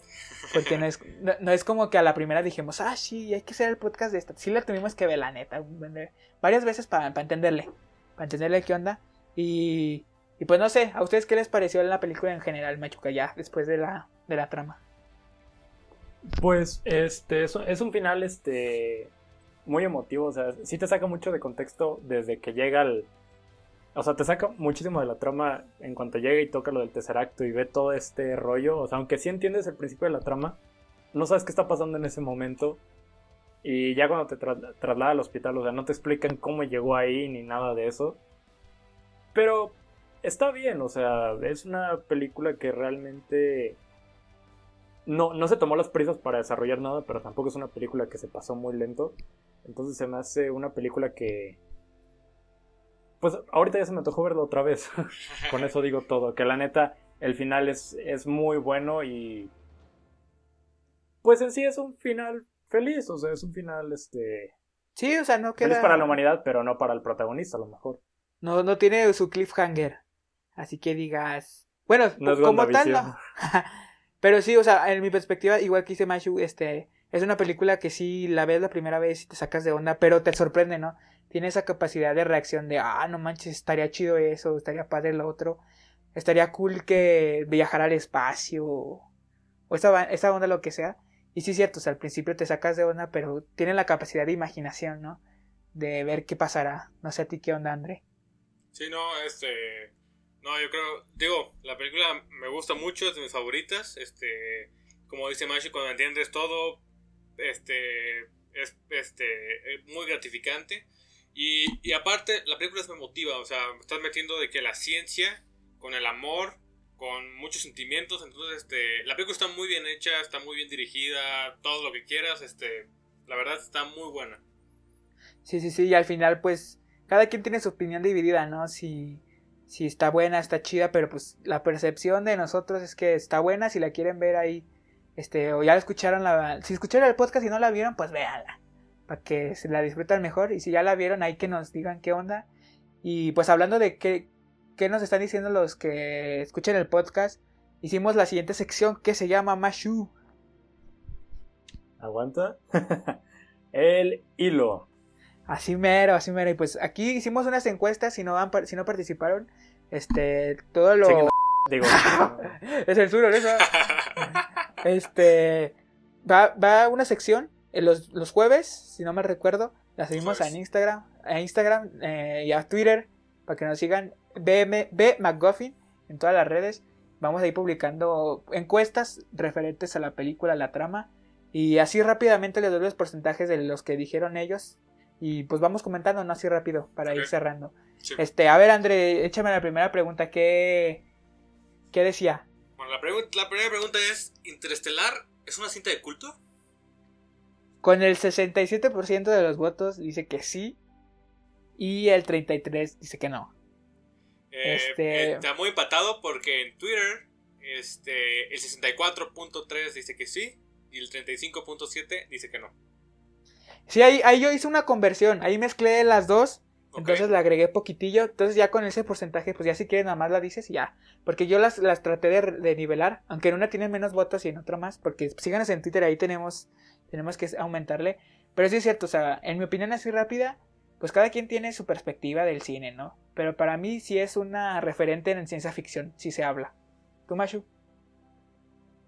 De que de, De- de- la- bueno, ¿Estás de acuerdo? Bueno, es, sí, bueno, eh, es una película que a lo mejor no es para todos porque es mucha ciencia ficción, es mucho, este, pues sí, te tiene que llamar la ciencia o algo para que puedas entender un poquito la, la película, pero también, este, siento que es una película de amor. Sí. Porque si se ponen a pensar, es este. Lo que lo mantiene con esperanzas y viceversa es de que se vuelvan a encontrar el papá Sí. y, Y la hija. Y la niña. ¿Tú va? Entonces, este. Por eso, para cualquier persona que diga que no lo es o que digan de que. Pues es que es de ciencia y que hueva. Tiene un mensaje. Y de hecho, eh, también puede ser un McGuffin, ahorita lo voy a mencionar. Entonces, para mí sí. Tú, André, dudas. así rápidamente, a ti, tu perspectiva.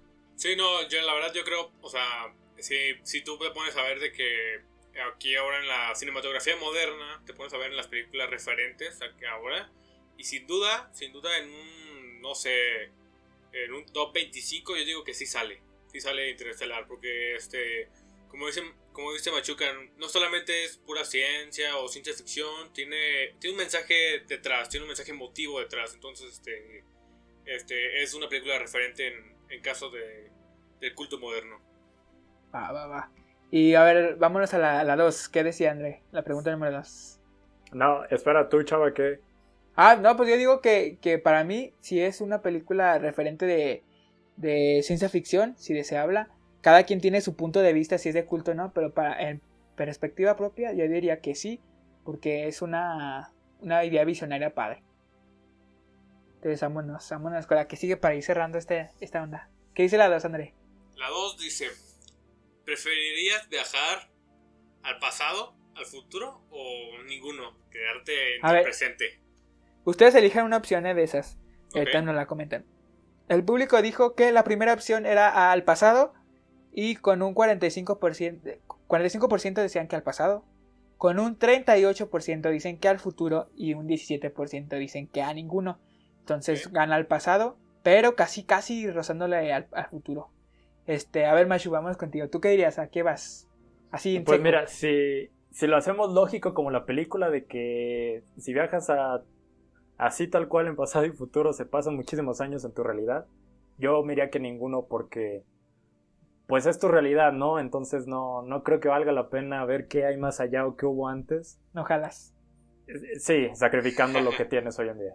¿Y tú, André? Sí, Tienes razón. La verdad, este, pues tú sabes que yo a mí me gusta mucho los viajes en el tiempo. Es una pregunta que me han hecho mucho. Y la verdad, yo prefiero ir al pasado. ¿Por qué? Porque el pasado ya lo conocemos, ya tenemos una noción. ¿Qué tal si vas al futuro y, y no hay nada de que a una catástrofe nuclear o no sé? No se sabe. Exactamente, no sabes, o sea, no sabes dónde vas a parar. Entonces, yo me iría a algo que ya conozco. Arre. Este, yo diría también al pasado. También este, me, me, me gusta, me gusta lo de viajes en el tiempo, ya tendrá sus complicaciones. Que si tú viajaste, es porque ya o sea, viajas, pero todo ya pasó. Tú ya habías viajado, que tu línea temporal aparte, eso ya queda aparte. Pero yo sí quedaría, yo sí viajaría al pasado. Como dices, ya sé qué onda. Que, y la neta, pues me gusta todo lo de los 80. Yo me iré a los 80, la neta, vámonos. Así. Entonces, a ver, la, la que sigue. La que sigue, la, siguiente pre- pregunta número ver. 3. La siguiente dice, ¿viajarías, ¿viajarías al espacio como turista? Como turista, este, las... No, no, no, la 3. ¿Sí le tiene la 3? Es que son- tengo tres opciones. Sí, sí, sí. Es sí, no, y la de patrocínenme. Ah, sí, yo me acordé. Esa, esa inciso se la deben a Machuca, que dijo, ah, si me patrocinan, sí voy. Pero dice, con un 52% sí viajarían como turista, con un 52%, que sí, sí viajarían, con un 12% la neta no. Mejor invítenme a Huatulco, no sé qué, qué pusieron. A Tlaxcala. Tra- Tlaxcala. Que, bueno, sí. Y con un 36% pusieron patrocínenme. Ahí está Machuca. Sí hay gente que dice, sí voy, pero pues páguenmelo. Sí, claro. Entonces, este, a ver, así rápidamente, ya sin decir porque, sí, este, ¿tú sí bajarías Machuca o no? O patrocin- no, pues tú te dices patrocínenmelo. pues Sí, ¿sabes? O sea, como lo dije cuando comentamos las preguntas, Elon Musk tiene esa idea, no sé cómo le vaya a salir. Y a lo mejor no es tan redituable para nosotros, humano promedio, poder ir. Así que estaría chido que alguien nos dijera, no, pues un sugar, una sugar, nos dijera, yo te lo picho, mijo. Yo, yo la neta sí, sí viajaría. Si fuera turista, sí. Porque el de morrito sí quería ser astronauta, ¿para qué miento? Pero ya después cuando veías así lo inmenso que dije, ay, güey. Entonces, pero yo sí viajaría eh, eh, si me invitaran. ¿Tú, André? Una experiencia También. única. También, sí, sí, sí. Sería una buena experiencia, yo creo. Y vámonos a la cuarta. ¿Qué dice la Cuarta dice? ¿A qué, ¿A qué tipo de planeta irías? ¿Donde pasa el tiempo rápido? ¿Pasa el tiempo lento? ¿O se procrastina a gusto? Hay otra, otro de las opciones del Mashu. Bueno, yo puse con tal de que no me estén chingando, pero hay que, hay que censurarlo, ¿verdad? No, más bien porque no cabía en, la, en el Twitter. No me deja tan... Pero sí, cierto. Este, con un 1%, o sea, sí valió. Era la de la primera opción que era del rápido. Que Pasar pasara, pasar, pasara rápido. Nada más, creo que como 5, 3 personas votaron, algo así, no me acuerdo. Este, un 40% puso este. Que, que sí, que sí jalan, pero que el tiempo sea lento. Que sea lento, o sea, de que pasa lento, entonces está chido. Y con el 59, si no me equivoco, habían puesto que dejen procrastinar a gusto. Así es.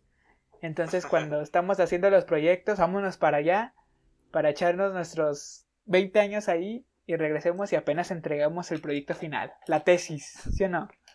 ¿Sí o no, Ranzo? claro, claro. Todavía no nos toca, pero pues vámonos para allá y volvemos. Y la última, la última que es con porcentajes de estrellitas. Sí, la calificación, ¿no? Calificación de esta película que acabamos de comentar aquí en el podcast de hoy. Y pues la, calificación la calificación es dos estrellas. Nadie votó por dos estrellas.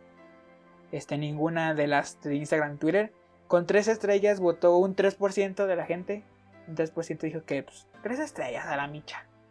Puro meco, ¿sí o no? Se mucho. Sí, güey. Con cuatro, No. estre- con cuatro estrellas, un 19% puso cuatro estrellas, entonces ahí va progresando. Y con un 78 pusieron que cinco estrellas. Vale cinco estrellas, entonces Estrellas. tiene certificado, tiene certificado McGuffin. Desde hoy la, la probamos. Que jala cinco estrellas. Para que si la quieren ver. Y pues antes de irnos, vamos ahora sí a descubrir. Vamos a ver qué puso cada uno que era el McGuffin. Este, esta cosa de suspenso, este objeto, situación, lo que sea. Este, a ver, vamos con, con el Mashu. ¿Tú qué pusiste? Ok, yo tengo dos. Ah, este, uno, uno. Diga uno. Es que van de la mano. el, que más la, el que más te late, el que más te late. Pon de la mano, deja que diga uno y que se complementa con el otro. Ok, yo tenía antes, o sea, antes de este podcast, que era este, las líneas de arena, que fueron las que marcaron las coordenadas. Ahí déjala, ahí déjala. Ahí déjala. O sea, no digas el que, que después pensaste. ¿Pero por qué? ¿Por qué decías de las líneas de arena? Porque es algo en lo cual tú no entiendes qué pasa, tú no sabes qué, qué carajos fue lo que pasó, pero es algo que separa la película de una, pues sí, del, Del la segunda parte que la primera parte, o Ajá, sea, sí. es totalmente diferente uno y otro, entonces. Sí, es como lo, el motivante. Tú lo ves como el motivante para que empezaran este. e- Es el detonador de, de toda la, la película para mí. Yo diría- Y, y tú no sabes qué es. Ujú. Y yo diría que el objeto de suspenso, lo que sea, para que nos lleva al viaje, yo le puse que era descubrir, descubrir vida en uno de los tres planetas. O sea que esa era la misión final, pero que al final este quedaba como pues ahí, descúbrelo, pero todo el proceso, todo lo de los años, todo te lleva ahí. No sé, André, ¿tú qué pusiste? Yo puse el, el agujero de gusano. Porque, en La- inglés lo porque la- puso. porque el agujero de gusano este, es el que no se crea. Digo, no, no, se, no, se, no está naturalmente. O sea, alguien lo tuvo que crear.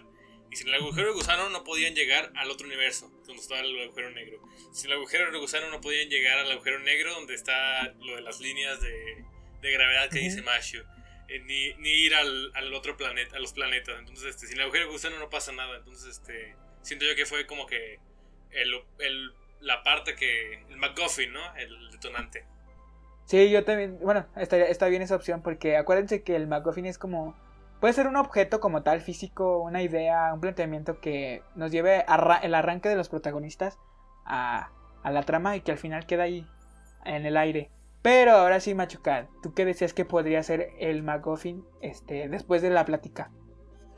Ok, ya en toda la plática y que repasamos bien la película, podría ser el reloj. Porque te esperas de que tenga algo que ver, pero no te esperas que sea de vital importancia como te la dan al final, que es eh, la despedida con su hija. Entonces, este, digo, eh, por ejemplo, Andrés se fue por un análisis muy técnico, muy científico de lo que puede ser el MacGuffin en la película. Tú, chava, te fuiste por analizando la trama, qué es lo que realmente puede ser el mero MacGuffin. Pero pues como dije, esta película deja un mensaje y es todo gracias al reloj. Yo, yo estoy, yo comparto la idea con Machu, podría agregarle que era el reloj y aparte esa, esa iniciativa, ese, esa problemática de volver a reunirse con Morph. Entonces como que nos lleva a, a principio el amor entre ellos dos, padre e hijo, que al final se ve cuando dice Machu le da el reloj. Yo también me inclinaría al reloj y en sí pues lo que conlleva el reloj, ¿no? Esa, ese vínculo con el padre e hijo. ¿Tú, André? Sí, no, sí, ti- ti- ti- concuerdo, concuerdo. Este, se supone que estamos aquí para, para acordar un, un MacGuffin, encontrando el MacGuffin. Entonces, este, entonces sí, concuerdo completamente. Este, como dice Machuca, pues n- tú nunca te esperas que el reloj tenga algo importante en la trama, sino nada más es como algo secundario, ¿no? Además, funge también como. Pues como intermediario, ¿no? Porque es cuando se da cuenta de que por ahí le está mandando señal Cooper, pero que al final de cuentas ella fue la que hizo el razonamiento. El reloj físico como tal no les dio la, la, la pista, pero no habló y les dijo, ay, ay, así Era- es, así es. Eran los datos que faltaban para que ella pudiera completar la fórmula, porque sin esos datos no podía hacer nada.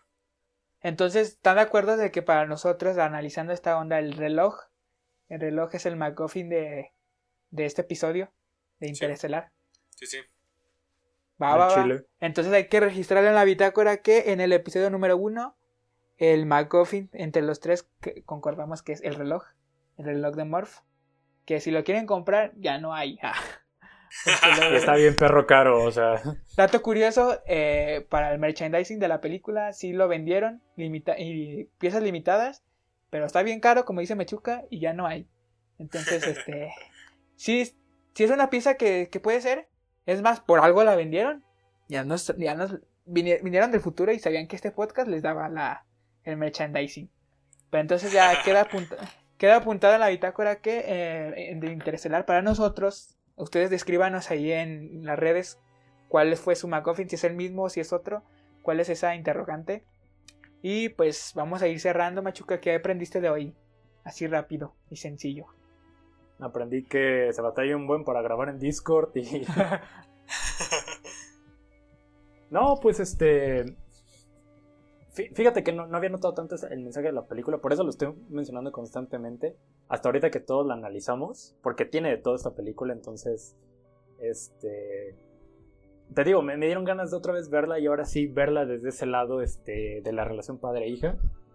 Y pues me voy con eso, de que. Pues tengo ganas de volverla a ver. ¿Tú, André? No, pues este. Pues como me ayudó a ver este. De diferentes puntos de vista la película. Como decía Macho, yo analizo todo muy científicamente. pero. Pero sí, este. Tiene razón, ¿no? O sea, cada quien tiene su propio punto de vista. Y, es bueno que entre nosotros tres lo comentemos y lleguemos a, un acuerdo. Porque así, así como dice Machuca, alcanzamos a ver ot- otra forma la película.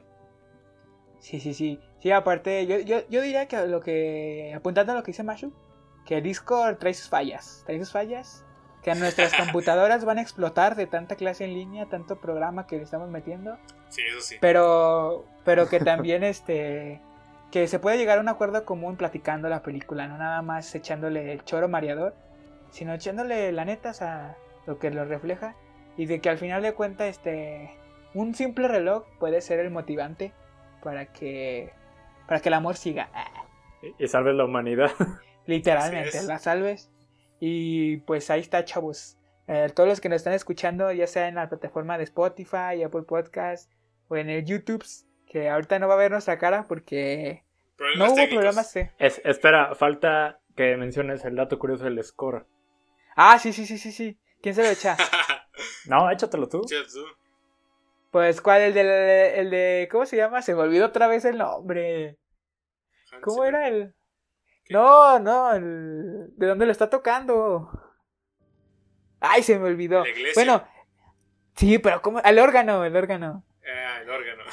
Eh, así rápido, Hans Zimmer, este, pues sí se lanzó a un órgano de una iglesia a tocar esas partituras, pero solo se la, solo para grabar su score, este, pues Nolan le dio un pedacito y bien confidencial, chavos, de la relación Cooper. Ahí está, hasta ahí mismo se la da. Solo le dio una pequeña parte de la relación entre Cooper y, y Morph. Y de ahí sacó prácticamente. Ah, eh, Era, era que una, una cuartilla, ¿no? Así le puso una cuartilla y le dijo de que mira, la película trata, o sea, en trasfondo de esto. Y el, y el vato nada más dijo de que está bien, con eso tengo. Y hizo un Voy a misa. que, que El McGuffin- el espacio el- y el tiempo. El McGuffin es Hans Zimmer. El McGuffin es Hans Zimmer. Vámonos. Nah, no se crean. No, pero sí está interesante eso porque la neta escúchense el soundtrack aquí en Spotify o en YouTube, en, en la plataforma de audio y está muy padre, sí te teletransporta al espacio. Y pues eso es todo por hoy, chavos. Este no se olviden seguirnos en nuestras redes, Instagram, Twitter, Facebook, B, B McGuffin, de Bitácora McGuffin.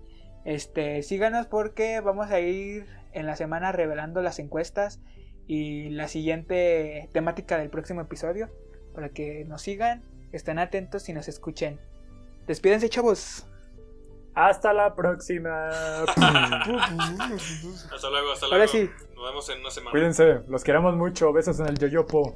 Edición, mete, eh, edición, mete el outro. ¡Vámonos!